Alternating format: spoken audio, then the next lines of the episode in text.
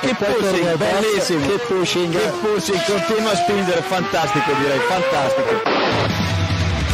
Go to the finish line, keep pushing. Don't worry, I'm pushing like a hell. Fucking, fucking right of it. That was amazing, guys. Woohoo! Yes, yes, yes! I'm much quicker than Jimmy. Give me the full power then. Avanti, Fer, avanti! All the time you have to leave a place. Okay, Felipe, Valtteri's faster than you. Do not hold him up.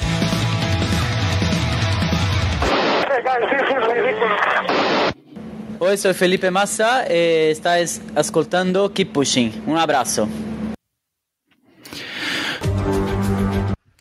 Hola a todos y bienvenidos al episodio 251 de Keep Pushing F1. Eh, en este capítulo en el que vamos a comentar lo ocurrido en estos eh, primeros test de pretemporada 2022 celebrados en eh, Barcelona, en el circuito de Montmeló.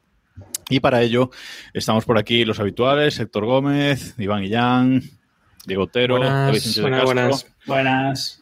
Buenas noches a los cuatro. Y también tenemos por aquí a un enviado especial eh, de motor.es, Juan Muñoz, que ha estado en esos test allí en persona y nos va a contar eh, un poquito. Buenas noches, Juan. ¿Qué tal? Eh, encantado de estar en un podcast que ya escuchaba desde 2012. O sea, Héctor tiene pruebas. 2012. Quiero decir, llevamos Un más año- tiempo, ¿eh? Un año que no nos escuchó. Bueno, no pasa nada. Está bien. a ver. Es- es- espero que ese año lo recopilaras en. Fueras para atrás y te escucharas los primeros capítulos. Por supuesto. Tampoco seis tan crueles con él, los primeros capítulos. Le da dura Y, los últimos también. Eh, sí. Bueno, unos eh, primeros test de pretemporada celebrados en, en tres días, 23, 24 y 25 de, de febrero, esta semana pasada, y en los que hemos puesto en el guion que ha habido menos drama de, de lo esperado. Pero bueno, eh, en principio, Juan, ¿cómo has visto estos eh, primeros test, tus sensaciones así generales? Pues a ver, yo me cargué del directo de motor.es, salvo horas puntuales. Eh, pista pude ver algo, pero coincide con banderas rojas casi siempre. Pero sí que la normalidad era raro, porque era, es una generación nueva de monoplazas que teóricamente tienen que romperse, por decirlo así. Pero no, era como si no hubiera cambiado nada y eran unos test normales, vaya. Ya después vinieron las banderas rojas, pero lo que es el principio, sorprendía la normalidad allí en sala de prensa, vamos.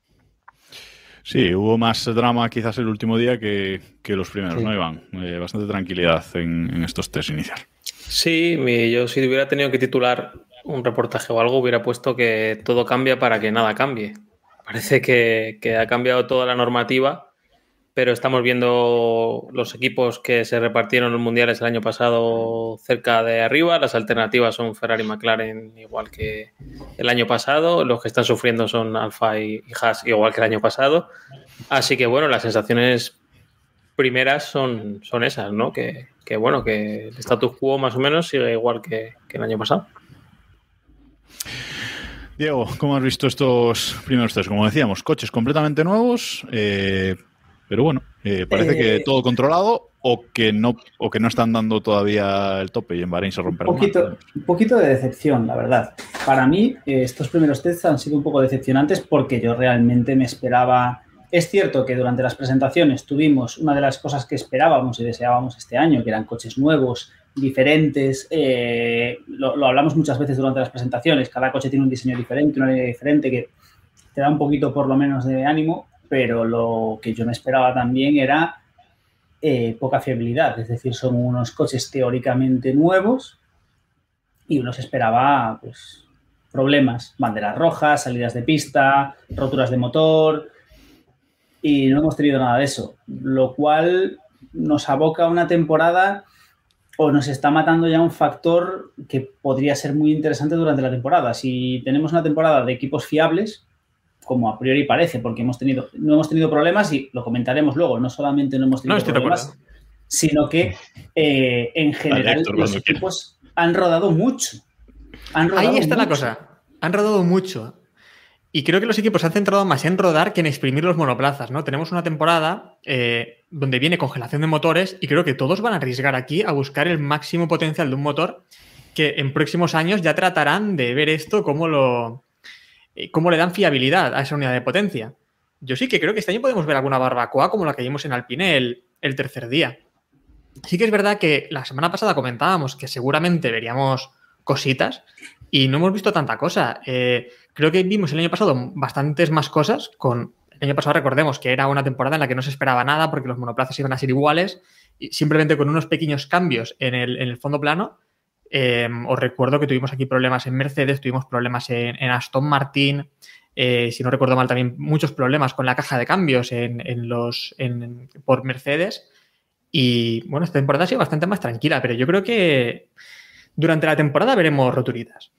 Bueno, luego, luego lo hablaremos también, pero problemas ha habido y problemas técnicos y cositas técnicas que hay que corregir ha, ha habido. Luego lo, luego lo comentaremos un, un poco.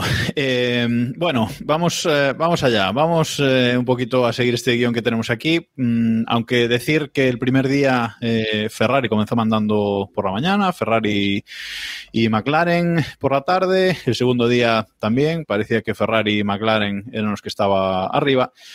Pero cuando llegó el último día, cuando se empezaron a bajar un poquito más los tiempos, Mercedes parece que ha dado un poco el, el sustillo, a lo mejor, ¿no, Juan? No sé cómo, cómo lo viste tú. La velocidad punta, si mal no recuerdo, la tenía Mazepin, o sea que Sí. entre eso y que en la tabla de tiempos todo el mundo flipando, porque venía Hamilton, primero morado, segundo morado, y hace así, ¡up! en el tercero levantada. Si juntamos todos los cronos era 19-1, una bestialidad. Todavía queda mucho para, para ver el ritmo real de los equipos. Mucho. David, tú que no te, te nos has caído mientras comentábamos estas primeras eh, sensaciones, eh, preguntaba que, que cómo lo has visto, si ves raro esto de que no, decía Héctor que, que bueno, que los equipos se han centrado más en rodar, que han rodado muchísimo en estos test, más que en exprimir los coches y por eso no ha habido tantos problemas. Sí, y de hecho en el momento en el que han ido a exprimir los coches se han gripado. Eh, son muy diferentes, hay muchos problemas de refrigeración. El fallo, por ejemplo, de, del Alpine eh, fue precisamente porque taparon las, las branquias e intentaron forzar el, el motor más de lo debido y encima estaba mal montado. En fin, las cositas de Alpine que si no, no tiene gracia. Y, y es verdad, o sea, intentaron demostrar que estas, estos coches eh, tenían fiabilidad y salió hasta que dejó de salir, evidentemente. Bueno, pues eh, como decíamos, Hamilton y Mercedes los más eh, rápidos. Tenemos una imagen por, por ahí de los, eh, de los tiempos, más rápidos en total. Decía eh, Juan que el tiempo de Hamilton efectivamente era 1.19.138, ¿no? O sea que... eh, a dos segundos y medio, 2,4 creo de la pole del año pasado. O sea que yo creo que podemos decir que a lo mejor cuando lleguen a Barcelona en temporada, ahí va a andar el récord de, o sea, bueno, el récord, la pole del año pasado, ¿eh? porque yo creo que le falta bastante, tanto de mejora como de apretar a los coches. Yo no creo que, como comentaba Juan, ninguno dio una vuelta buscando tiempo. El resto, Diego. A ver, eh, sí. que, lo normal- que, se- que acabarán siendo más rápidos estos coches que ya, ya en esta primera temporada. Sí, siempre, siempre acaban siendo más rápidos. Eh, sí, yo creo que yo creo que terminarán siendo más rápidos. Si ya hemos visto buenos tiempos, buenos tiempos en el en, el, Shakedown. en estos momentos, ¿no? Y en esto, en este test shakedown, llamémoslo como, como quieras, lo normal es que los tiempos bajen y mejoren. Es cierto que yo decía que me he echado en falta problemas de rendimiento, pero bueno, a pesar de que no, lo no los han exprimido, aún así, lo lógico hubiese sido tener, ver más problemas, pero bueno, los coches van a ser más rápidos, sin lugar a dudas. Mm, A ver cuánto, pero vamos.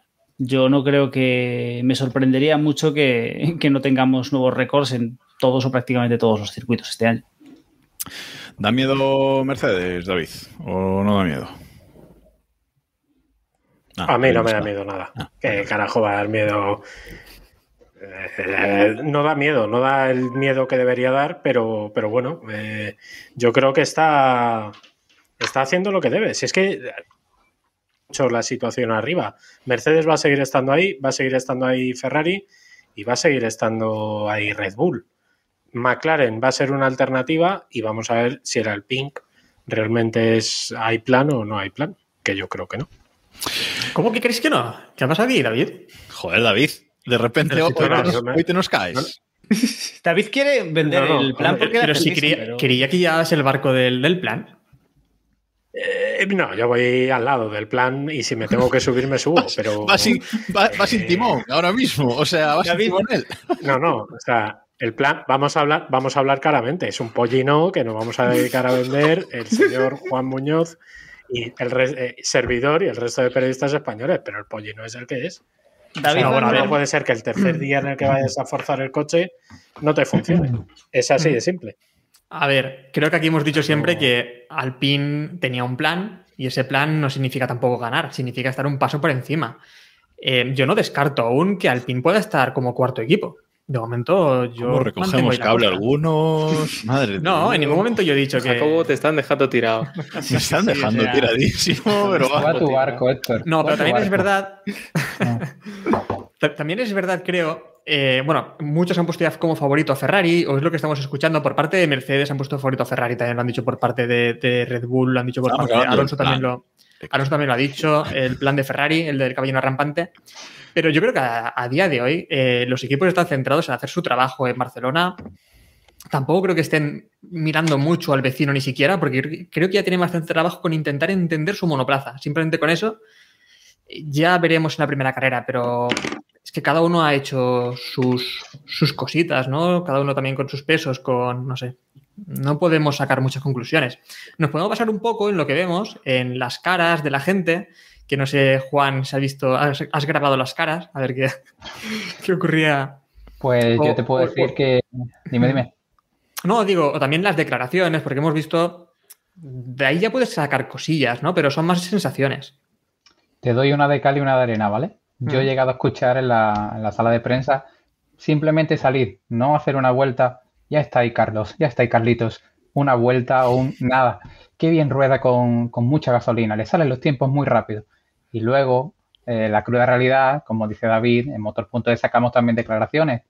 Russell, el jueves, si no recuerdo mal, tiraba piedras fuera y decía, uy, Ferrari y McLaren, de lujo. Luego, el viernes le tocó enfrentarse a la rueda de prensa allí en el mismo circuito y dijo, no, no, no, yo creo, o sea, le preguntaron, ¿estás jugando juegos mentales? El típico, ahora tú, ahora yo. Y dijo, no, no. Y como le coincidía a Norris al lado, le dijo, no sé si Lando igual está jugando y tal. Y las declaraciones de Russell, literal, fueron, estamos por detrás de Ferrari y McLaren. Son los que, según él, han controlado el marsopeo este Popoisen, tal palabra. De Hmm. momento mejor que nadie. Veremos en Bahrein. Bueno, Sí. en, Ferrari, en Ferrari no sé si lo han controlado, ¿eh? que yo he visto que es el equipo que más sufre del Eh, marsopeo. Héctor, una vez que salí a, a final del pit lane y ese Ferrari mm, botaba, o sea, hacía un twerking increíble, ¿eh? O sea, era in- no he visto nunca eso. Me gusta más lo de oportunidad. twerking que lo de masopeo. O sea, sí. ya está. Qué oportunidad perdida de meterse en el, en el bolsillo al gran público. Juan, no te he visto escribir twerking, pero me parecía brillante. No, Plaza no te lo hubiera perdonado. O sea, No. pero para mí, vamos, el titular. O sea, Pues sí, hemos leído ya demasiado. No sé, demasiados palabras que. sí, pero vaya, en teoría son los que más controlado lo tienen. Hablan incluso de que McLaren el suelo es medio ilegal, algo así, una cosa muy rara. Pero básicamente Haas y, y no me acuerdo quién más, eh, el suelo por los laterales se flexa y es lo que hace que eh, tengan más problemas. Alpine está entre ellos. Y luego, según el señor Russell, pues Ferrari y McLaren son los que van mejor en este sentido. El twerking. Mm. Buh, me habéis mezclado temas aquí a saquísimo. Sí, yo voy a dejar el tema para después. Ordena- ordena tu cabeza. Vamos, vamos a intentar ordenar. Eh, basándonos en esas declaraciones de Russell. No, no, Juan, no, no pidas disculpas, que aquí esto es lo de siempre. Eh, vamos a centrarnos en, en esas declaraciones de Russell que dice que están por detrás de, de Ferrari y McLaren, porque todo el mundo como que ha alabado mucho a, a Ferrari, es el equipo que más kilómetros eh, ha hecho, ha estado al frente los dos primeros días. eh, bueno, eh, parece que el coche no va mal, no está mal parido, pero como decimos, es eh, pretemporada. El capitán del, del barco, Héctor, que ya tiene sticker nuevo en nuestro grupo de Telegram, t.m barra Keep Pushing F1. mm, ¿Cómo lo ves? ¿Lo ves bien? Mm, ¿Ves que todo va a ser un, el plan de Ferrari o, o qué? Todo según el plan, eh, de momento, ¿no? Yo lo veo bien. Sí que es verdad, pues, que no sé, cuando todo el mundo está también alabando tanto a Ferrari, preocupa, ¿no? Porque recuerdas otras pretemporadas cercanas, 2019 y muchísimas otras pretemporadas en las que Ferrari ha sido el favorito, claro. Todos han dicho que Ferrari era, vamos, el coche a batir, no sé qué.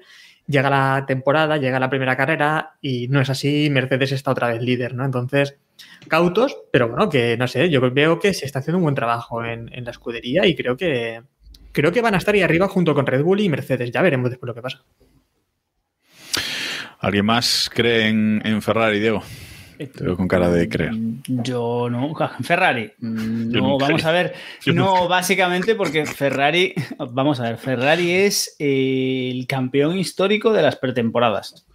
Todos sabemos que Ferrari lleva ganando la pretemporada un mínimo de una vez, de una vez cada dos años. eh, lo tenemos ahí, ganando la pretemporada, es el mejor coche, los mejores tiempos, etcétera, etcétera. Y lo que dice Héctor, luego llegamos a Australia, que es cuando empieza el Mundial. Vamos a omitir la mierda esta del desierto que hay antes.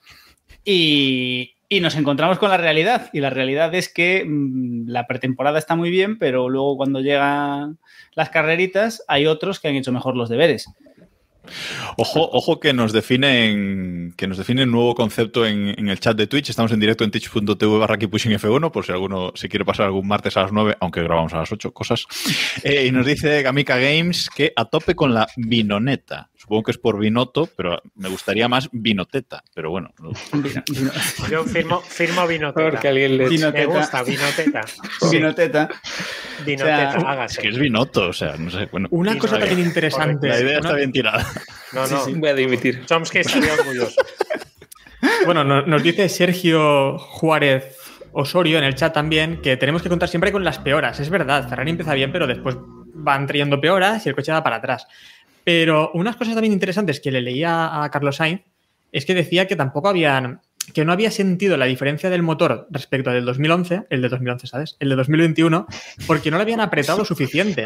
Como que han estado rodando también a, A lo mejor ese fue el problema, que pusieron el de 2011 el pasado. Buen. ¿eh? Joder. No, pero decía eso, que, que no han apretado tampoco este motor en, durante los test de Barcelona y entonces no ha sentido realmente la diferencia que hay respecto al anterior, al anterior motor. A ver, sobre Ferrari, mm, yo tengo claro que es más que probable que estén más cerca de los de arriba que, que el año pasado. Pero lo que tengo aún más claro es que tanto Red Bull como Mercedes eh, se han ido escondiendo toda la, toda la pretemporada. Lo de eso lo tengo. To- Todos han destacado lo de Red Bull, ¿eh? Todos han destacado que Red Bull se ha escondido muchísimo. Claramente, vamos. Es que yo lo tengo bastante, bastante claro. Y bueno, están, que es otro melón si queréis que hablemos, los rumores de que, Vale. bueno, de que los coches que tenemos, los coches que hemos visto en Barcelona son unos y los que veremos dentro de una semana o diez días eh, en Bahrein van a ser otros completamente distintos que ya serán con los que correrán. Hay que recordar que, que hay solo unos días desde la carrera de Bahrein y no va a haber margen para, para cambios de los test de Bahrein a la primera carrera del año. A ver, al final, Mercedes y Red Bull son seguramente los dos equipos a los que hemos visto con una aproximación más extrema en, diseño, porque, bueno, Ferrari es- se ha sacado algo de la manga, pero no tiene quizás, no le hemos visto un diseño tan extremo y son los equipos que llevan dominando los últimos 10 años. Eh, por algo será. El Red Bull, Red Bull se ha tapado más que nadie. De hecho, es el único equipo que no presentó el monoplaza y no filtró nada hasta estos mm, test shakedown. Por algo será, porque en otras ocasiones no fue así. Que he leído por ahí que le falta un trozo al monoplaza y esa es la generalidad de, de Adrian Newey. O sea, No, y luego también, ahora te dejo, Diego, eh, para Red Bull y para Mercedes es muy fácil señalar a un tercero. O sea, no, no, no echar flores a, a uno a otro, sino señalar al, al tercero. De hecho, Binotto ya lo que ha dicho es, no, no, no somos favoritos y no recuerdo a quién ha echado el favorito, creo que ha dicho Red Bull, pero también ha intentado alejarse un poco de, mm, de esa etiqueta, ¿no? Que tampoco le beneficia. No había sido Binotto que decía que Mercedes llevaba como tres meses de ventaja, una cosa así sobre, sobre el resto. Mm, no, Al revés, Hamilton no. sobre Ferrari, creo. Ferrari, sí. Que podría llevar Exacto. o no. ¿O no? Eh, no sé si has visto en pista, Juan, el, el Red Bull. Eh, impresiona tanto como en las imágenes, esa zona por debajo de los pontones que parece efectivamente que le falta un trozo. O sea, Sí, o sea, no sé si os habéis fijado también que el Williams es como que le atraviesa, hablo por Iván, que Iván siempre es un fiel de Williams, eh, no sé, Iván, si lo has visto, que como que tiene un boquete, Que lo he por visto, decirlo así. Vale. Pues Red Bull a- asusta más, por decirlo así, Jacobo, que, que el Williams, aunque una idea de Newey siempre eh, o sea, viene con el apoyo de un montón de ingenieros. Si funciona o no, pues no lo sé, pero yo he hecho declaraciones de ingenieros que no esperaban que hubiera tanta diferencia. O sea, los pontones de Ferrari, luego las formas de Red Bull, que como dice Héctor, no se filtró nada, ¿no? Parece que sí, probaron bastante con en esa zona. Mm, ¿Qué llevarán en Bahrein? No es uno totalmente diferente, pero oye, si les funciona, miedo a. Muy, muy radical, por, por lo menos es muy radical. eh, y aunque, bueno, pues no hemos visto romperse mucho a los coches en estos tests, sí que es verdad es que hay, hay mucha variedad de, de diseños. ¿eh? Eso hay que, que decirlo. Hay algunos coches, pues como el Alpine, el McLaren, tal, que decía Diego el otro día, que son un poco como del montón, ¿no? Que no tienen así nada radical, nada. Pero luego sí, que hay muchas cosas, muchas cosas novedosas. Incluso eso, en la alboneta hay cositas, en, en todos lados. La, ven- la Alboneta tiene muchas cositas, ¿eh? La Alboneta. A lo mejor se han pasado de radicales y ya veremos ese monoplaza cómo va. Pe- Pero No, Juan, co- ¿qué no está como? Ferrari, que Ferrari ha hecho exactamente lo que se necesita para ser campeón Era- del era maqueta. palitos. El Ferrari Que digo, Juan, ¿cuál es la impresión de ver estos monoplazas en pista eh, respecto con el cambio de, de normativa? No sé, ¿cómo los ves? ¿Ves te gustan más, más modernos, más agresivos, digamos? Eh, ¿Las líneas te parecen más atractivos, digamos, visualmente? Visualmente sí, sí que es cierto que luego lo que se ve en la tele no es lo que se ve en el circuito, los colores sobre todo, el acabado pastel, así, mate, sí que cambia, pero sí, mm, definitivamente yo me pongo ahora una carrera del año pasado y digo, hostia, qué alerones más rectos, que no sé, me, tra- me llama mucho la atención que son mucho más bonitos, la verdad que sí, sobre todo el Ferrari, tengo que decirlo. Son coches tremendamente grandes, eso sí. O sea, ya lo hemos Sí. dicho mil veces, pero son enormes. Ojo que se quejan aún de que deberían ser más grandes. No sé si habrá tiempo hombre. de tratarlo después. Pues entonces que hagan circuitos de 20 metros de ancho, porque es que si no es que eso va a ser Es que te iba a decir, si los hacen un poco más grandes, en Mónaco tienen que ir en fila india. y ya Pero ya, en la, pero ya en la parrilla, me refiero. O sea, no se coloca. No, pero bueno, lo digo, lo, lo adelanto ya, lo digo por, por declaraciones. Creo que ha sido eh, Helmut Marco, creo que ha sido el que ha pedido, bueno, ha pedido o ha dicho que todos los equipos tenían problemas de sobrepeso, que todos excedían el, el peso límite. Bueno, ha dicho excepto un equipo, tampoco ha dicho qué equipo, qué equipo es ese. Sí. Eh, pero bueno, me ha resultado curioso, ¿no? Porque hemos aumentado bastante el límite de, de peso y aún quieren coches más tochos y más grandes. Yo he preguntado en, en Alpine, y acabo, Jacobo, he preguntado en Alpine, digo, oye, ¿sabes cuánto vais de sobrepeso? Dice, prefiero no saberlo, o sea, que todavía a esos coches le queda un poquito de, de régimen, de dieta. Sí, pero bueno, es eso también. No sé por qué Helmut Marco pedía un eh, que excedan más, que decir, que suban más el límite, cuando, bueno, eh, no sé, el trabajo debería ser de los equipos en intentar reducirlo, ¿no? Si hay un equipo que ha logrado estar por debajo de ese, por debajo, no, perdón, estar más cerca de ese límite, pues es Mm. trabajo del resto intentar acercarse también a, a eso. No creo que sea la FIA la que tenga que decir, venga, va, os permitimos, eh, os igualamos de nuevo, ¿no? Entonces este equipo que sí que lo ha conseguido perdería esa ventaja.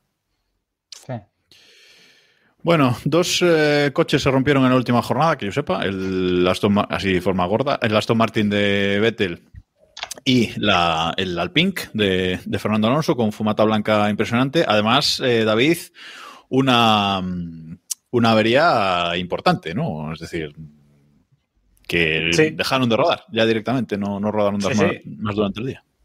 12 vueltas dio Alonso por la mañana. Después, eh, creo recordar de que hiciera eh, la mejor, el mejor tiempo de ese rato, que tampoco evidentemente fue significativo. Y en la zona del estadio, justo en la entrada de la curva 12, eh, Calamar. Calamar de estos míticos Clásico. de- a- clásico, aceitaza blanca, humo blanco en, en- saliendo del Alpine y coche abandonado. Oficialmente, que es lo que me parece surrealista, el coche estaba mal montado.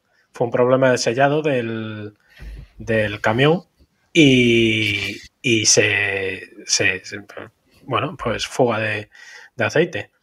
Es una pena, porque parecía que, que podían haber dado un, un buen número de vueltas, que es el objetivo, y perdieron un día entero. Aún así, Creo recordar que fueron 266 vueltas en Muchas vueltas, los sí. tres días, Bien, que, sí. que no está mal. Bueno, hay, hay discusión, ¿no? Por el número de vueltas, pero no vamos a sacar ese tema, David, aquí en, No, no abramos ese en menú. público. Yo, lo que diga, no, culpa de Juan. O sea, lo digo Ya, me públicamente. tocó. Hombre, aquí lo que dice motor.es en el directo va a misa. Y El si caso, eh, a ver, eh, a mí esto del motor eh, tampoco es para echarse a llorar y para tirar todo a la basura, No. pero sí que me recuerda un poco a- al tema, al run run este de, de la gente que se ha ido yendo y demás, del equipo. O sea, como que aquello no tenía ninguna importancia, pero algo suena por debajo y esto igual. No tiene ninguna importancia tampoco, pero sí que es otra otro problema, ¿no? El, también el, lunes, bueno, el lunes o el martes, el primer día ya tuvieron problemas con el DRS, no lo han usado en toda la semana. O sea que son poquitas cosas que, pero que hacen que el camino sea un poco más difícil del que, del que preveíamos o, de- o del que se antoja para estar más arriba de- de- de la posición esa quinta sexta que es la que le pronosticábamos en la mayoría de nosotros, vamos. Bueno, David eh, va al lado del plan, eh, Héctor va en otro barco. mm, Iván, el plan. Nada, yo no. El más. primer día podemos eh, retrotraernos al vídeo aquel, pero yo no confío en que Renault, bueno, o Alpine vaya a ser excesivamente competitivo en los próximos años. ¿eh? O sea, no creo que vaya a pelear por ganar el mundial ni, ni a un plazo de tres o cuatro años, la verdad. Y este tema del motor también, pues nos comenta Chassis in the Middle, ¿no? Que, que es muy, que ha dado muy pocas vueltas. Claro, eh, ahora te encuentras con el problema de ser solo un equipo, ¿no? De, tener solo un equipo y, tener que acumular las vueltas y hacer pruebas con, con solo un monoplaza que, que, claro, te limita muchísimo. Es lo que comentaba de, de Honda, claro. Honda con McLaren lo mismo. Quieras o no, eh, Red Bull pues, y Toro Rosso han estado con dos, con dos equipos durante esa evolución de, de Honda, que quieras o no, pues es, es- son más datos, ¿no? Juan, el plan se desmorona entonces. A ver, yo Nos tengo la estamos echando piedras filosofía- contra nuestro propio tejado, eh. También os lo, estoy, os lo voy a decir. Estáis haciendo drama porque os encanta. Claro. Hombre, hombre. Ya todo, luego todo es para arriba. Si, si esa es mi filosofía, yo soy pesimista, positivo. ¿Cómo es eso? Yo espero siempre cero o menos, que luego es el resultado que se da. Mm, Vale, me lo esperaba. Si llega 0,5. algo, pues ya lo celebro, Héctor. Ya 0,5 ya lo celebro.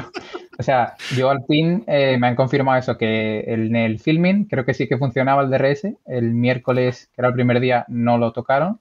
El jueves por la tarde creo que medio medio y ya el viernes lo iban a probar, si acaso, pero pasó lo que pasó. Y claro, mm, todos, o sea, las tandas de Alpine, de, tanto de Alonso como de Ocon, las tenéis en motor.es, guiño, guiño, y todas fueron, si no todas, eh, no llegaron a probar ningunos neumáticos buenos. O sea, rodaron tanda larga, tanda larga. Bueno, son todos Pirelli, no hay buenos. No hay bueno, no hay neumático bueno ahí. piedras menos malas y ya. Eso, que no probaron con DRS ni mucho menos y tal, pero yo de momento no espero nada. El proyecto es a 100 carreras, tal cual. Llevan una temporada que son 22, 22 grandes premios, ¿no? Fueron el año pasado. Échale hasta 100 y si funciona, oye, Voy a traer una referencia que le va a gustar a Diego. Decía MJ en la última película de Spider-Man que si nunca esperas nada, nunca puedes decepcionarte. Así que, pues, un poco ese es. No la he visto. Spoiler, es plan. spoiler. No, no, no es spoiler. Joder, David. No la he visto. ¿Qué pasa? No la he visto. No la he visto. tampoco, ¿eh? Aquí. Cierra, no sé. cerrad directo y marchad. Venga, hasta luego. No, pero yo me quedo con una cosa que sí que ha dicho eh, Alan Permain, que es que ha visto a Alonso feliz en estos días. Que, bueno, pues, Guapo, tira ya los ese huevos mono todos. rosa, guapo. Hasta el viernes, ¿no? Claro. No, no, esto lo dijo el viernes, eh, si no recuerdo mal, porque hablaba de que Por la en mañana. estas- Mm, Exacto, por la mañana a primera hora. a las 9. No, pero sí que comentaba que han visto o veían durante, este, durante estos días, también, claro, no sabemos nada de lo que está haciendo el resto, pero que veía que en curva iba bastante similar a como iba Verstappen y perdían bastante en recta, obviamente también porque no llevaban el, el DRS. Y comentando con lo del Filming Day, otra cosa también que comentaron en Alpine, también bastante interesante, es que el marsopeo o el twerking eh, lo detectaron ya en el Filming Day y lo solucionaron para el primer día de test, decían en, en Alpine.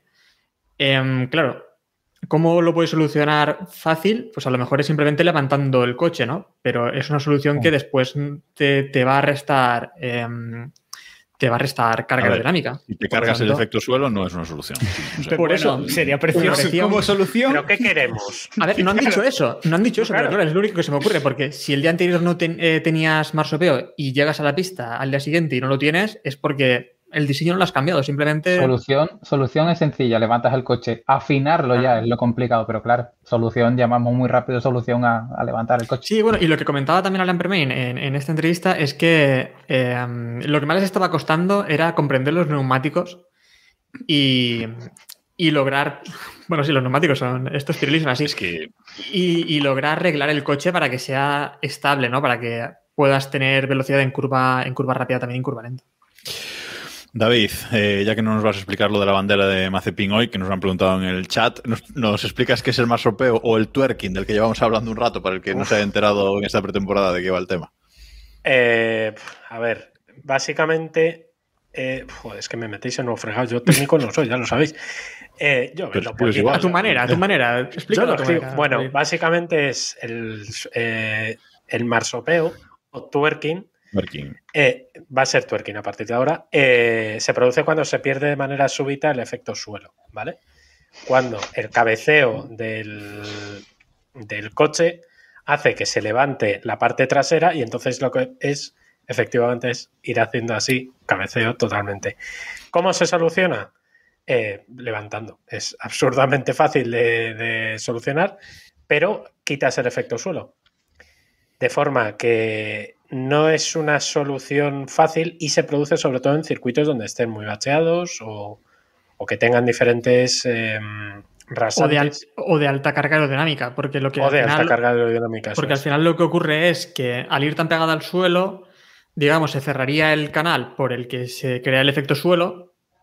Em, por lo tanto, se pierde totalmente el, se pierde totalmente el efecto suelo, se pierde totalmente la carga aerodinámica que, que genera este efecto. O sea, digamos que lo que va haciendo es así. El- El coche, más o menos lo que va Mm. haciendo así, que es el marsop. O sea, esto es un marsop. Está, está poniendo David la mano frente a la Es que, cámara claro. y está levantando la parte de atrás y, su- y la de... Para los oye, efectivamente, ese ha sido el doblaje para el Po- podcast. Poneos el vídeo en YouTube. Mejor. Eso es. Pero que básicamente, básicamente es eso. Equipos que lo hacen muy exagerado, como ya hemos dicho, lo de Ferrari es espectacular. Mercedes también lo ha sufrido, Williams lo ha sufrido, lo Alpine. han sufrido, Alpine lo ha sufrido, eh, lo han sufrido todos. Por tanto, ¿qué me temo yo? Que es un problema de la normativa. Sí, sí. Porque eh, si es un, porque si fuera un problema de diseño de uno o dos coches, pues es un problema de uno o dos coches. Pero si lo tienen todos, es un problema de normativa y es un problema. El muy problema, de el problema es que ¿eh? no pueden meter elementos eh, que existen para solucionar este problema. Es decir, no pueden montar en el coche eh, elementos rollo más damper, entendémonos, eh, para solucionar este, este problema. ¿no? Ya Es que sea- queremos, efectivamente, Sí. es que necesitamos una suspensión activa, que sería lo- la solución. Una cosa, también os digo, ¿para qué queremos solución? Sí, sí, eso es lo que iba a decir. O sea, la, al la final, primera no, es que- pero al final, esto lo hace más divertido, ¿no? Eh, que el coche, hombre, puede llegar a ser peligroso porque si a lo mejor pierdes eh, en Monza, por ejemplo, en curva Veremos con las bananas. la carga, Veremos con las bananas. Claro, pasa. Bueno, levanta el pie y ya está, hombre. Pero bueno, puede ser divertido. Y también, al final, los equipos van a encontrar la forma de obtener esta carga dinámica de hacerla estable. Por lo tanto, Sí. eh, lo hemos visto comentarlo durante esta semana. El primero que encuentre la forma de conseguir evitar este marsopeo y bajar el monoplaza hasta donde debería bajarlo, va a obtener una ventaja que va a ser brutal. Y veremos qué equipo es. Iván, ibas a hablar. No, decía eso, que, que, bueno, pues si es un reto, pues este es el reto que tenemos para este año, ¿no? Eh, al final, siempre los ingenieros y los equipos acaban encontrando eh, el patrón al que, el problema en el que tienen que centrarse y en el que va a ser definitorio, ¿no? Y bueno, parece que este principio de temporada va a ser esto, pues, pues avanti, ¿no? Veremos a ver cómo se, cómo se resuelve y si no surge otra historia en tres semanas y nos olvidamos de, de este tema rápido. O sea que, bueno, yo creo que hay que, sí que si se saca algo muy ilegal, por así decirlo, que, que comporte una diferencia de rendimiento entre otros equipos, sí que la FIA tiene que meter mano, ¿no? Que ya de hecho dijeron que lo iban a hacer. Pero, por ejemplo, un problema de estos que es común, pues, oye, que lo solucionen todos, ¿no? Si llegamos y tenemos toda la temporada y nadie es capaz de solucionarlo, pues habrá que meter mano al reglamento, ¿no? Pero, pero en principio. Y voy a decir una cosa, ¿no pensáis que algún equipo lo tiene solucionadísimo con una solución legal o ilegal, pero no lo han querido enseñar en estos primeros test y que en Bahrein puede que lo veamos o a lo mejor el último día en, en Bahrein, ¿no? Un poco para que no les dé tiempo al resto. Algo me refiero, tipo DAS de Mercedes el año pasado, ¿no? O algo a lo mejor que se activa manualmente por el piloto. Alguna solución que precisamente no la hayan querido enseñar en estos test porque Sería muy no posible. le dé tiempo. Sería bastante Según- posible, bastante lógico, pero a ver, no sé, es que es- esto ya es ficción, porque también es cierto que si tienes una solución y no la pruebas, tampoco tienes claro mm, cómo funciona el rendimiento de la misma, pero no sería ninguna sorpresa que, que tuviesen esto. Es decir, estamos hablando de la posibilidad de que algún equipo o varios aparezcan con un coche totalmente diferente de aquí a unas semanas en Bahrein. ¿Cómo no nos vamos, podemos imaginar que tengan solucionado el twerking y simplemente estén haciendo un poco el, el teatrillo? Yo estoy con Iván, ¿eh? es decir, es el, es el problema de este año, dejemos, lo que, dejemos que lo solucionen, estoy convencido de que lo van a arreglar, porque aparte en el momento en el que lo arregle uno, el resto van a ir por ahí y lo solucionarán más o menos rápido. Y si llega a final de temporada y seguimos con los coches votando, que oye, pues será una temporada divertida para recordar seguro, ahí podemos hab- hablar de meter mano al reglamento. Estamos viendo en el directo de, de YouTube a un Ferrari haciendo twerking. Es brutal, ¿eh? Es brutal cómo, menea la cabeza Leclerc, ¿eh? O sea, en sí, recta sí. se ve facilísimo y es brutal, ¿no? ¿Sabéis a qué me recuerda? Estos lowriders americanos que le meten la suspensión neumática y los hacen votar. tal cual. Pues tal cual. GTA San Andreas. Bueno, seguimos. Seguimos. Vamos con Haas y el Alfa Romeo camuflado, que luego hablamos de la decoración definitiva, que han sido los que menos han, han rodado. El Haas, digamos que sorprendió, entre comillas, cuando se ha visto en pista por primera vez, porque también tiene, tiene sus eh, pequeñas eh, cosillas, pero bueno, al final los equipos pequeños pues eh, han sido también los que, los que menos han rodado, los que han estado abajo en la, en la tabla, en las últimas posiciones, y bueno, mm, parece que Haas no está tan mal, luego hablamos de otros temas, pero, pero a nivel deportivo ahora mismo, en, en- en estos, por lo visto en estos test, pues oye, eh, a ver si le consigue a, Alfa Romeo competir esa posición, insisto, sin todo el tema político del que luego hablaremos. Sí, a mí Alfa me ha sorprendido para mal. ¿eh? Sí. Ya hicieron un shakedown mal. hace tiempo. eh, bueno, tuvieron problemas con Juan Yuzu, voy a decir, hasta que luego sepamos cómo se dice. Eh, y, y sí, que me pareció que, que, bueno, que, que tendrían que estar más arriba. Haas tuvo un problema, Juan a lo mejor nos puede confirmar un poco más, pero creo que tuvo un problema con este tema de las alturas y demás. Y, y Sí. no quisieron forzar el coche para nada. y- o sea que En un principio iban a solucionarlo, iban a salir a rodar otra vez, pero vieron que no, que o no les merecía la pena o la solución que habían encontrado tampoco era definitiva. Entonces se quedaron y Haas, eso sí que sí, mm, no recuerdo quién exactamente, pero decían que era el coche más evolucionado por lo visto de la parrilla por ahora. Ya si funciona o no es otra cosa, pero es el que más ha mostrado y tal. Si funciona no lo sé, pero sí que se quedaron, hicieron un intento de salir y al final nada. Y tanto eso como Alfa Romeo que si van para atrás ya no sé. O sea, Haas viene de un año de mm, todo al 2022. Alfa, ¿qué? No sé. Ojo que son los coches que lleva motor Ferrari, ¿eh? También. ¡Buah! Acabas de hundir que- aquí, acabas de hacer un boquete. Madre mía, Torpedo, torpedo al barco. en la línea de flotación. No, pero es un, es un dato objetivo, ¿no? Que, que es así. Sí, sí, sí. También es verdad, pues que eso, obviamente, Ferrari está dando su motor a los equipos que más pequeños, ¿no? Los que no se pueden permitir tener un Mercedes. Buah, mandarle un torpedo a Haas hoy en día. suena raro, eso, es suena, suena- suena raro eso de poder permitirse un Mercedes y no. Pero poder permitirse un Ferrari y no un Mercedes. Suena un poco extraño, pero bueno, es así en la Fórmula 1. Sí, bueno. Es lo que hay. Bueno, en el rincón técnico ya hemos hablado del twerking, ese marsopeo. ¿Cómo es en inglés? Por, por- es que no sé cómo es. Por poison. Por Poison. Por vale. poison, Pues sí. sí, lo leéis por ahí también en, en inglés. Sí, yo lo he leído mucho durante dos días. De- Todo pero el es mundo, encima es eso, todo es mundo sabía encima- de eso. Claro, encima de gente que dices, lo acabas de escuchar hace 10 minutos y me estás ahora explicando lo que es, lo que significa el concepto, pues no sé. Hay que ser rápidos, enterarse el primero y soltarlo. Bueno, seguimos. Eh, en el apartado técnico, una de las cosas que buscaba la nueva normativa era que los coches se pudiesen pegar más eh, entre sí. parece, Juan, que esto se ha conseguido un poco, eh, que se puede rodar más cerca, eh, pero una vez llega a ese segundo, segundo y medio, no sé, ya se complica la, la cosa de nuevo, ¿no? Sí, que escuché pocos eh, coches seguirse en recta. Mm, Sainz sí que fue de los que, o sea, eran más optimistas, por lo menos del primero, el primero de los que él y Verstappen creo que fue, que empezaron a seguir, no sé si en Williams o no sé a cuál, pero oye, me acabaron contentos y no sé si incluso Fernando Alonso también un poquito más, o sea, tiene que probarlo en condiciones, obviamente. Si se deja caer el otro mm, en la recta de atrás, no sé si fue, fue un McLaren, no sé con el Red Bull, no sé quién era exactamente, pero medio se dejaba caer, medio no, lo probaron, a la vez no. Mm, parece que sí, pero hasta la hora de la verdad no, no sabremos nada. Esto he echado yo de menos el tener dos coches de cada equipo, ¿no? No me extraña que Red Bull y, y Alfa Tauri lo, lo, lo, prueben en Bahrein, que a lo mejor tienen más tiempo o es más fácil probarlo.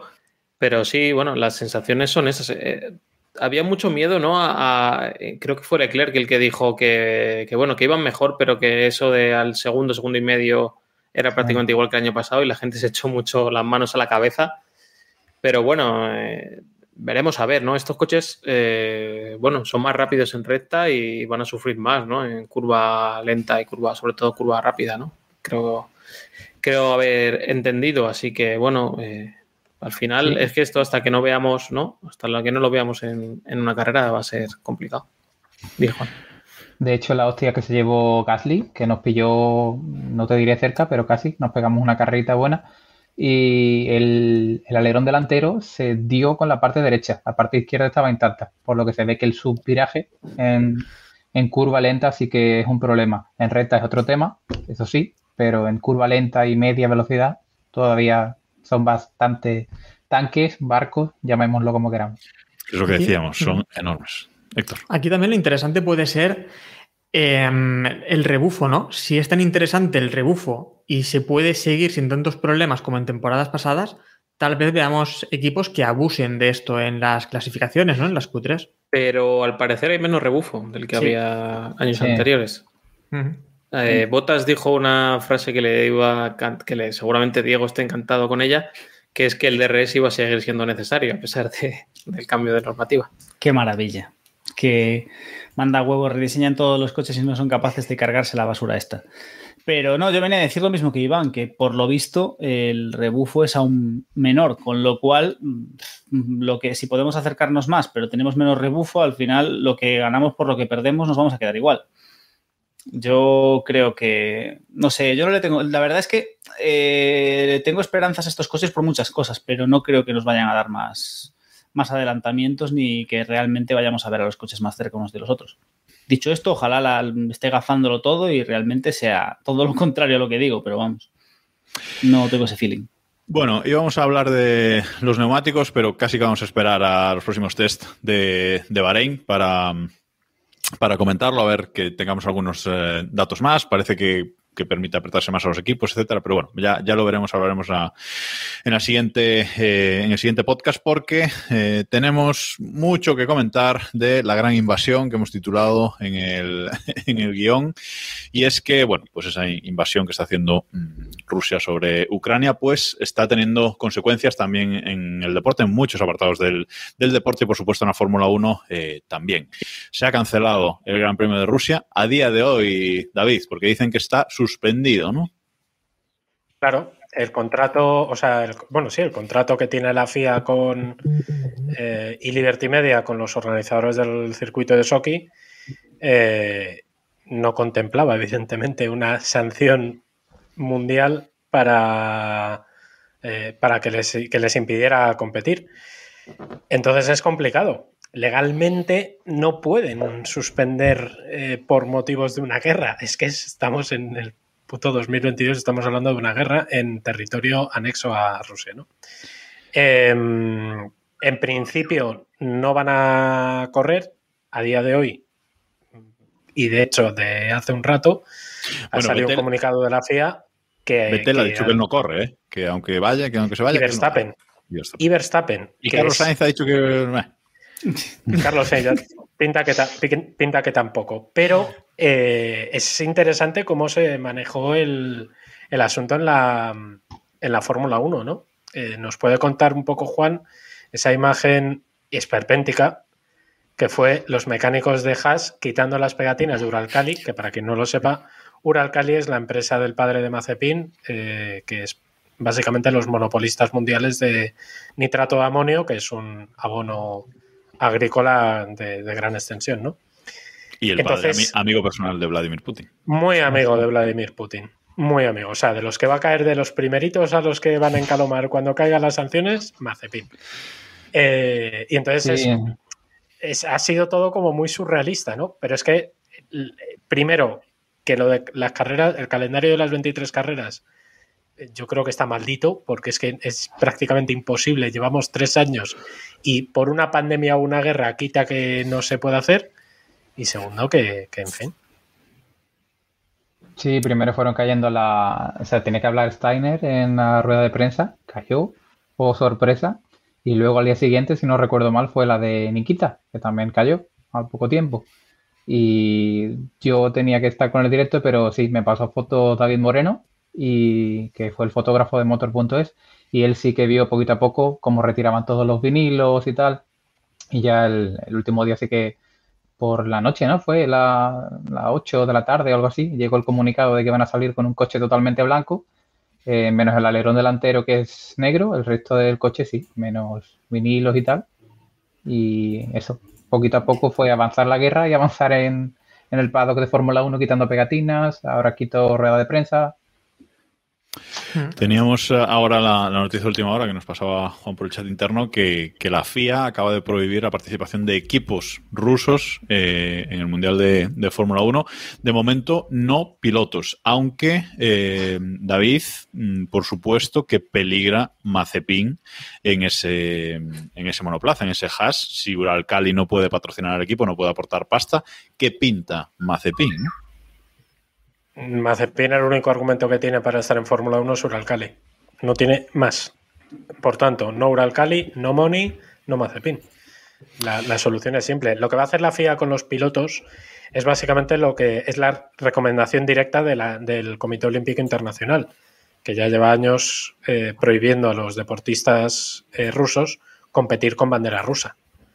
Pero Mazepin va a poder correr si asume que puede que lo hará con la bandera de la FIA y en caso de que siga corriendo en Fórmula 1, cosa que ahora mismo yo creo que lo tiene prácticamente imposible, vamos. Bueno, al final ha hablado de banderas. Héctor. No, sobre lo que decía también la, sobre el Gran Premio y la. No, es que, bueno, tampoco le han quitado el calendario aún, ¿no? Pero sí que decían, eh, creo que decían, en estas condiciones es imposible celebrar un Gran Premio, ¿no? Claro, ¿cuáles son estas condiciones? Em, cuando estas condiciones. Pregunta en Kiev. Hombre, el, el No, está comunicado claro, de hoy, decir, claro, el cuando comunicado de termine hoy esta día condición- dice que, perdona Héctor, que no se va a producir ninguna competición internacional en Rusia. O sea que creo que ya. eh, A ver, el matiz es, el matiz es importante porque viene, vuelvo al Comité Olímpico Internacional. La FIA está escrita al COI y cuando el COI dice ayer eh, que propone el veto de todas, los, eh, de todas las federaciones y, y organizadores de ligas y competiciones que dependen de ello, al final el resto lo que hace es seguir las instrucciones del COI. De aquí a septiembre, ¿qué puede pasar? Pues que o todos hablamos ruso o, o- o que la cosa sigue así. Pero está claro que la situación ha cambiado de manera radical. O no, o no hay nadie para hablar, David, porque O no hay nadie Sí. para hablar. A lo mejor. Si este es el último Keep Pushing, un abrazo a nuestros oyentes. y a ver, yo creo que eh, el planteamiento que tienen desde la Fórmula 1 es ese, es esperar. Ahora mismo, o sea, desde el COI se ha determinado que no hay competiciones internacionales evidentemente eso no se lo van a saltar, o no al menos sin Bernie por aquí. Habría que ver qué haría Bernie en esta situación. Pero yo creo que todos tenemos claro que en el momento en el que se abra un pequeño atisbo de, de posibilidad, lo primero que vamos a ver es el Gran Premio de Fórmula 1 en, en la madre No. patria. No. Yo si, me pa- si puedo apostar, me, me juego la mano izquierda de Héctor a que eh, no vemos un Gran Premio de Rusia ya no este año, ni, sino en la vida. O sea, eh, Ah, Ojo. Más que nada porque Ojo, ojo David que apuesta por victoria de Ucrania y reconquista. Yo totalmente. Yo sí, sí. Aquí hay remontada, pero vamos. Sí, sí. Eh, Iván, Sí, eh, bueno, ya hablaremos, ¿no? Pero en teoría se supone que entrará Turquía sobre. sobre- ¿no decían que Rusia. Portugal? Por los pelos. También. Hay que preguntarle a Vettel sobre Turquía, pero sí. Bueno, Vettel quería, ¿no? Vettel. El- Hombre, mira. Es el, Nos han hecho, nos han hecho una raid ahí. Jacobo, dale. Sí, pues eh, muchas gracias por esta RAE a las rebufas F1. Eh, nos llegan aquí 23 nuevos espectadores. Gracias. Estamos pues comentando todo el lío de que tenemos con, con Rusia, que también está afectando a la, a la Fórmula 1. Hemos estado comentando eh, un poco los primeros tres días de, de pretemporada y ahora estamos eh, pues en sección eh, noticias. Gracias a todos. Quedaos por aquí hasta, hasta el final, que seguro que si os gustan las rebufas, nosotros también. Decía Sí. que sobre el tema Mazepin, que hay que ver el contrato patrocinio, lo comentaba David. Eh, yo, por ejemplo, el único contrato de este tipo que hemos visto ha sido el de PDVSA con Williams. Eh, PDVSA pagaba en octubre la temporada siguiente. O sea que Uralcali a lo mejor ha pagado ya el año de Mazepin. Eh, me extrañaría porque si no sería muy raro que hubieran quitado todos los patrocinadores de una noche a otra. Eso es, eh, yo creo que si estuviera todo pagado, por así decirlo, no lo hubieran hecho tan rápido, pero, pero bueno, hay que ver. Hay que ver el, cómo queda el patrocinio. Eh, desde luego, la noticia de hoy de que permiten a los pilotos rusos seguir compitiendo es un- una bomba de oxígeno para, para Mazepin, ¿no? Una bombona de oxígeno, perdón. Eh, para Mazepin, para poder decir, seguir en, iba a decir que madre mía. poder seguir en, el, en la Fórmula 1, ¿no? Hay, hay un detalle, un detalle sobre, sobre este tema. Steiner en la. Bueno, no fue una rueda de prensa, fue una comparecencia por. Zoom. Eh, lo que dijo es que esta semana iban a hablar, o sea, estaban hablando con abogados. Tú con un abogado no hablas si no es para una denuncia, para un divorcio o Para para el chiste. romper un contrato. O para el chiste, efectivamente. Pero, pero vamos, que está claro que es un problema y además es un problema institucional serio. ¿Cómo carajo va a estar un equipo estadounidense hoy patrocinado por una empresa rusa? Es que no tiene ningún tipo de... O sea, no... Nos hemos acostumbrado, pero es esperpéntico.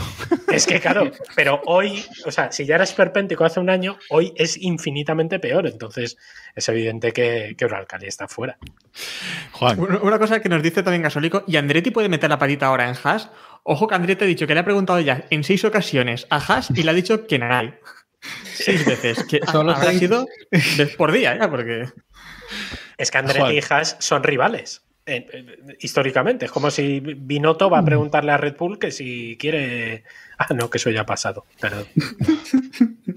Que estaba mirando en el calendario eh, Jacobo y justo Soki tiene hasta 2025. Tiene contrato con la Fórmula 1. Veremos un gran premio en Soki o Rusia, donde sea que quería mover el circuito Hay que corregir. antes. No creo. El Soki no lo perdemos, porque Soki era el último año este año y luego íbamos el- a Igora Drive, a San Ah, de Petersburgo. Creo. San Petersburgo, Es- sí. San De momento han seguido los pasos, eh, se reunieron con Domenicali, los jefes de equipo, eh, el jueves, si no recuerdo mal. Se reunieron, luego el COI estamos viendo que han tomado decisiones y que están actuando paso a paso. 2022 seguro que no, 2023 eh, según David tampoco, 2024 bueno, No, no. no sé si cambiando de Es que estoy circuito. convencido, pero vamos, convencidísimo. Y hay unas presiones institucionales, por lo menos españolas, en las que os puedo, no voy a dar el nombre, pero hay una patinadora española cuya pareja. eh, daré el DNI. Pero Y la patinadora describiré española. físicamente. Patinadora española que compite con un ruso, no es la única, porque hay varias, y ya han dicho que no van a volver a competir juntos, ni ahora ni nunca. Y es por presiones de las federaciones. Si esto se hace en España, que somos un- unos paisanos que estamos ahí lejos, internacionalmente va a ser mucho mayor. Oye, David, yo tengo, yo tengo una pregunta. Eh, ¿Y si hacemos el Gran Premio de Rusia en Kazajistán, rollo el de Europa en Azerbaiyán? Por... ¿Pero ¿Lo dices porque Rusia habrá invadido también eso? O... yo, iba, yo iba a decir, yo iba a decir, no descartemos un gran premio de Europa en Rusia. Porque ya no es el gran premio de Rusia. O sea, o, o el gran premio de, Hay que saber jugar. Veremos antes, veremos antes de Siberia. Un- ¿sabes? un gran Sí, lo- premio lo que nos so- dice Ja- gra- imperio soviético que un gran premio de Rusia, fíjate. Lo que nos dice Gasólico, ¿no? Igual el año que viene todos los grandes premios de Europa son grandes premios de Rusia. Puede ser. A ver, eh, hay que hacer caso a las personas mayores. David es el único de aquí, yo creo que ha vivido varias guerras. Una guerra. Así que. ¡Qué palo más gol! Sí, estáis todos David. vivos cuando el golfo, hijos de puta. David, ¿qué edad, qué edad tienes? Más un bosque. No 40 y- tengo tanto, joder. 40 No tengo 40 y- Ojalá tuviera 40. 60 y... Nueve y medio. Ojalá tuviera de 40. Ojalá tuviera 40, dice. Está 40, los, fatal. 40, los 40 son los nuevos 20, ya lo sabéis. Ah, hostia. Es Ya, ya se reducen 20 en vez de 10. Bueno, está bien, está bien. a ver. Madre mía. Salir en el filtro, ¿eh? Madre mía. Bueno, seguimos. Venga, Eh, vamos. para el Gran Premio, eso, parece que calientan Turquía y Portugal. Y para el piloto, calienta Giovinacci eh, y supongo que Hulkenberg. O sea, no lo hemos puesto, pero Bueno, y Fittipaldi. También. Fittipaldi. yo creo que es Fittipaldi. he oído sobre Piastri también, que va a pagar Alpine no sé qué. Bueno, ni de coña. A ver, yo Hulkenberg no lo veo para nada. Es decir, sabemos que no veo yo a Hulkenberg sacarse un maletín ahí tremendo para, para correr y no veo a Aston Martin especialmente interesado en pagarle un asiento a Hulkenberg. Ningún equipo con motor Ferrari, es decir, yo no le veo yo a A ver, ¿Y Hulkenberg- Jesucristo tiene maletín? Mm, ¿O lo va a pagar Un Ferrari? poquito, vale. A Ferrari, a lo mejor. Ayer Ferrari. que estaba bien colocado ahí era Robert eh, Sasmar, pero claro, también es ruso. Ruso, claro. Venía de, Es de que la son unos de desgraciados. ¿no? Bueno, pero, pero si Mazepin, si Mazepin corre por Ural, por Uralcali, eh, Sí, No, no, Mazepin, a ver, Mazepin. Mazepin se lo cargan por Uralcali, no por Por Claro, Mazepin se lo cargan por-. Y, bueno, pero no, no, a ver, entonces aquí tiene mano Bueno, es Ferrari. Tal vez Ferrari diga, pues méteme a, a este piloto. Aunque Claro, sea eso, eso puede ser. Eso puede ser. sí, pero Sí. bueno. Está a a Gio. Steiner el primero que dijo fue Fittipaldi. Ya lo que acabe dando Sí. la ruleta, Ya. Bueno, la una cosa, no- no, eh, yo sí que veo posible también que veamos un poco de rotación de pilotos en, en Haas. Ya que nadie tiene un maletín muy tocho, Eh, que, HRT ten- que traigan maletinites. Como HRT, exacto. subastando los asientos Gran Premio Gran rotatorios cada tres, cuatro Pero grandes premios. Que no traigan indios. que no traigan indios. Que no Que no pagan. Bueno, los rusos de momento El regreso- tampoco pagan, ¿eh? El segundo, el nuevo regreso de Chandok es un buen. Bueno, nos pregunta, nos ¿Dónde pregunta? Gasólico, nos pregunta Gasólico si no hay por ahí ningún piloto ucraniano. Pues oye, no, era buena esa. Necesitamos tenemos el comodín de Eloy. Espérate, que voy a. Sí. ¿Alguna vez ha habido algún piloto cercano ucraniano a algún seguimos. test? Nada. Eh, David, por cierto, cuando tengas que marchar, eh, Estoy en ello, estoy en ello, hijo. Estoy escribiendo ya. Bueno, vamos con la presentación de, de Alfa Romeo, que era el coche que nos quedaba por ver, la decoración que nos quedaba por ver eh, realmente. Eh, los colores son los mismos, rojo y blanco, pero sí que los han colocado de manera eh, diferente. Y Voy a empezar por Diego. ¿Qué te parece la decoración de Alfa Romeo? Ah, que la han cambiado. No me había dado cuenta. Eh, Hombre, se parece a Toyota, ¿eh? Se parece a el- Pero Toyota era rojo, hombre, esto es granate. A mí me parece random totalmente. No, no diferencio los colores. O sea, y bastante. Y yo creo que incluso más sosa que, el- que la del año pasado, porque el año pasado y años anteriores aún teníamos un poco el juego con el logo de. Con el logo de la marca, ahora han cogido, han- le han tirado una raya en el medio del coche y han dicho de aquí para allá granate, de aquí para adelante blanco y venga. A correr, que cuando se choquen estos va a ser más fácil de pintar así. Y, y hayan tirado. Un poquito lamentable. O sea, tanta. ¿Sabes lo que pasa? Tanta historia para esto. Pues lo podían haber presentado. O sea, es una declaración de mierda y la misma que, han llevan, que tienen desde, desde el principio. Podían haberlo presentado antes, podían haberlo soltado en el shakedown. ¿Sabes? No sé, si montas tanto esperpento, sacas una colección Había que vender específica esa ropa. de merchandising con el logo de camuflaje, con toda la ropa de camuflaje y tal. Hombre, por lo menos saca una decoración que digas, ostras, qué guay. Esto me recuerda cuando Red Bull salía en pretemporada con la decoración de camuflaje y era más bonito el coche la con, la de la- con la de camuflaje que con la oficial. Entonces, no sé. Juan, ¿qué te ha parecido a ti esta nueva decoración de, de Alfa Romeo? Y la presentación en Mm. general, vamos. Estoy con Diego, que la espera no ha merecido la pena en absoluto. Le han llamado hasta el coche del Atleti ya porque va con retraso, pero yo como el fútbol menos el Cádiz, que ya tenemos lo nuestro. O sea, ¡Qué faltosísimo! Me encanta. no sé, tampoco merece mucho la pena, está chulo, pero es como el Williams, un poquito soso, pero bueno, a quien le guste, pues para él o ella. Iván se lleva las manos a la cabeza con lo del No, es que me quedaba solo aquí en el podcast. Si tú yo tuviera capacidad de echar a cada uno por las cosas que he ido diciendo, no hay uno que salve hoy, ¿eh? queda, queda solo- se queda solo con la alboneta. El de la bomba, eh, cuidado. Cuidado.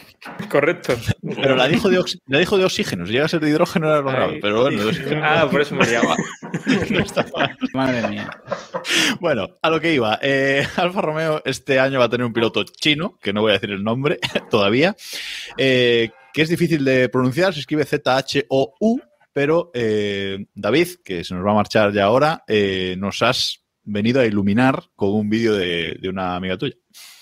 Sí, una de las mayores influencers chinas, tampoco hay muchas en España, no nos vamos a engañar.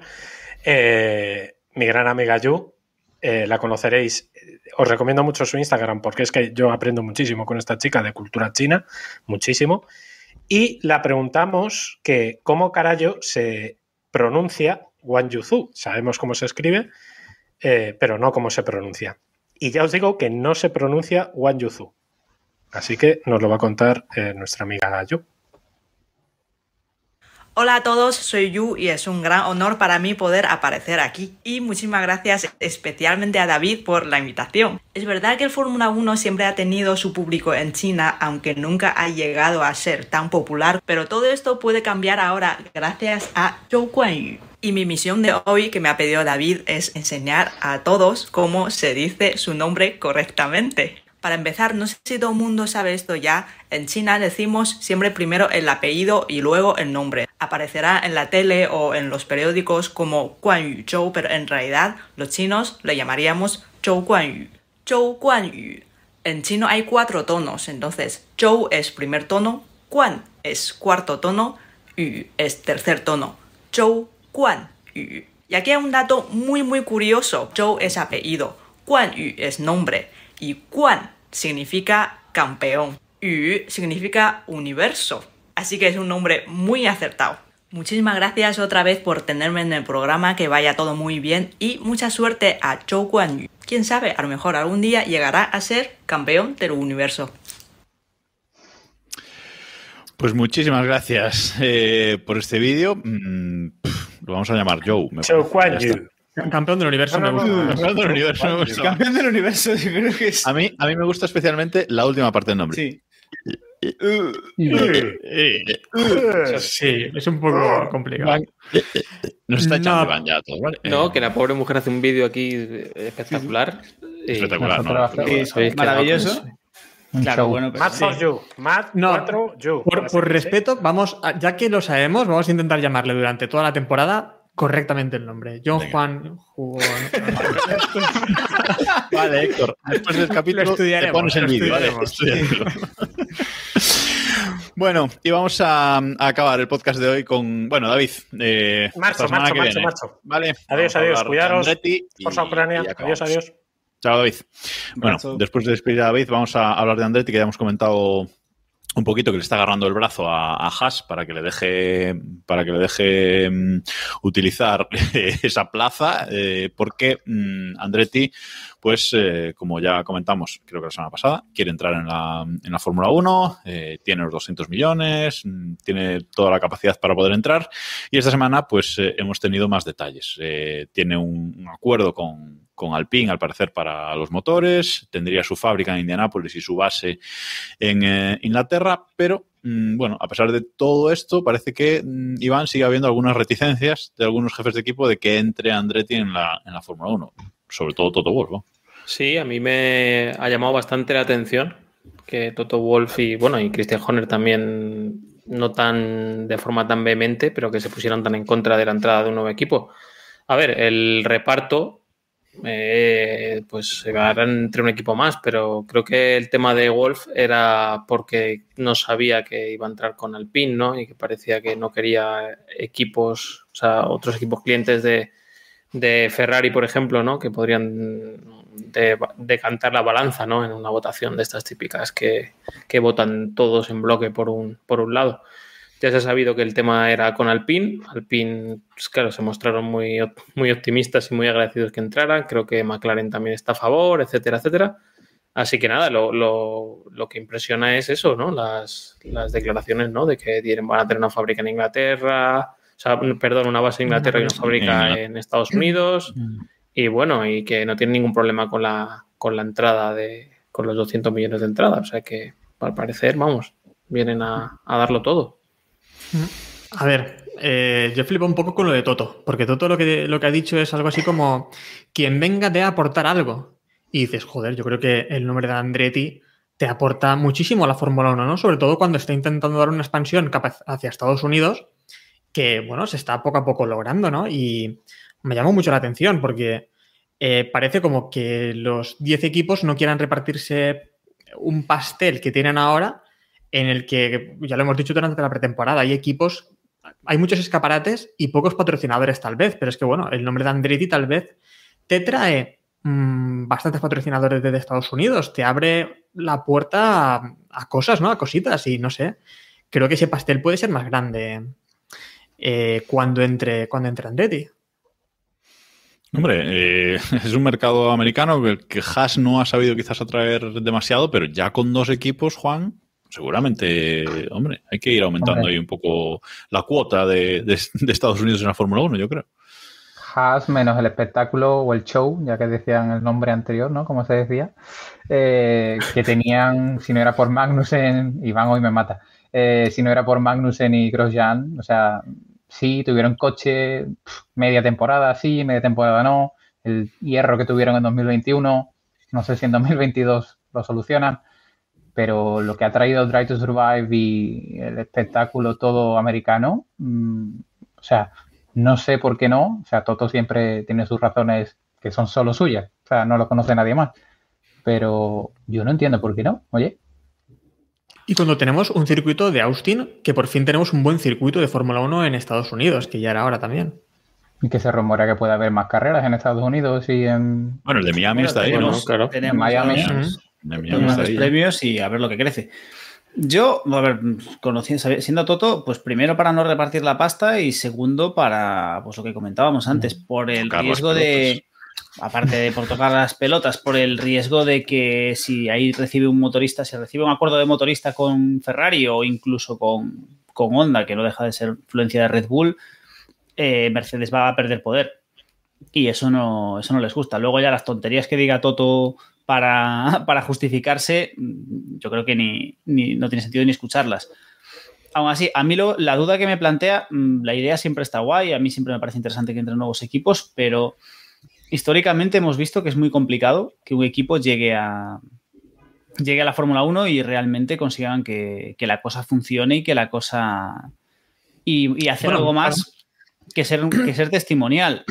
Pero si es verdad que vienen con todo el paquete y que vienen incluso a competir en Fórmula 2 y Fórmula 3, sí. a ver, estudias al menos esa posibilidad, ¿no? Y si es verdad que sí, tienen sí, la pasta y que, y que, tienen, y que quieren hacerlo, a ver, abres la puerta. Al final nos aporta más Andretti que tener aquí, por ejemplo, Alfa Romeo, Sauber, que. Sin duda. Eso, y ¿no? que, vamos a ver. Es, que, no, es, que no es Hispania. No.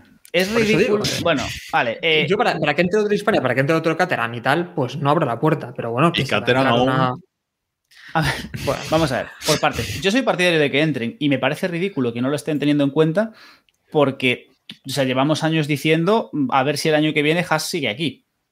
De hecho, si no fuese por un Alcali, probablemente Haas ya ni existiría. Entonces, existe más o menos una necesidad de tener a alguien ahí un poquito, como mínimo, en la recámara, porque Haas se puede ir al pedo en cualquier momento. El objetivo Me... de, de, Liberty cuando entraron era precisamente ese, abrir a que eh, vinieran más equipos, siempre preservando a los que están ya, claro, no te vas a cargar a lo que tienes ya. Y Andretti yo creo que menos a Toto no le hace daño a nadie. Y ya bueno, no sé cómo se tomará la entrada de, bueno, entrada, anexión de McLaren, Audi, Porsche con Red Bull, esto ya sería otro tema, pero equipo como tal, no sé qué daño aparte del económico que le hace a Wolf. No pero sé. es que además es eso, que es que además dice, la, ha puesto la duda como ¿qué aportaría este equipo a la Fórmula 1 y qué aporta Toto Wolf a la Fórmula 1. No sé si es que. bueno, Joder, el, a, ver, el no, a, ver, a ver, no, sí, el nombre Toto Wolf. vamos, a ver, bastante. vamos a ver, to, ojo, Toto Wolf, no lo, podemos no tragarlo nadie, pero lo que ha conseguido Toto Wolf eh, en Fórmula 1 tampoco, tampoco es desdeñable. Es decir, Toto Wolf medio revivió Williams, se escapó a tiempo eh, y ha colocado a Mercedes donde está. Es uno de los artífices de que Mercedes esté donde está.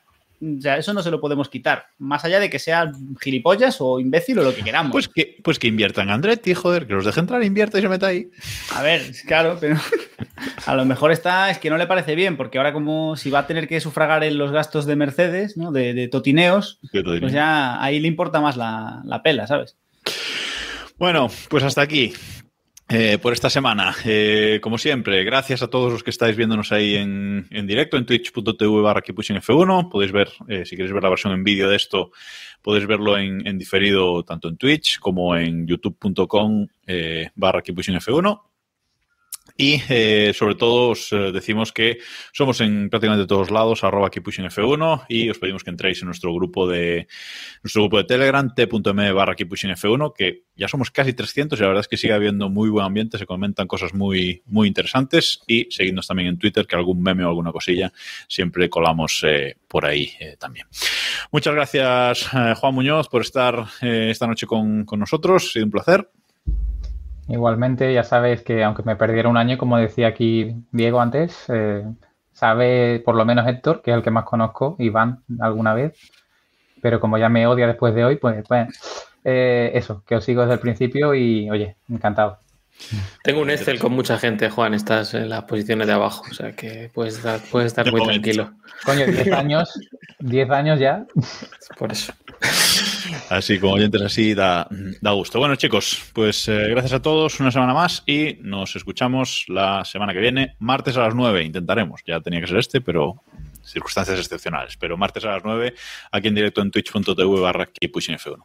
Adiós. Adiós.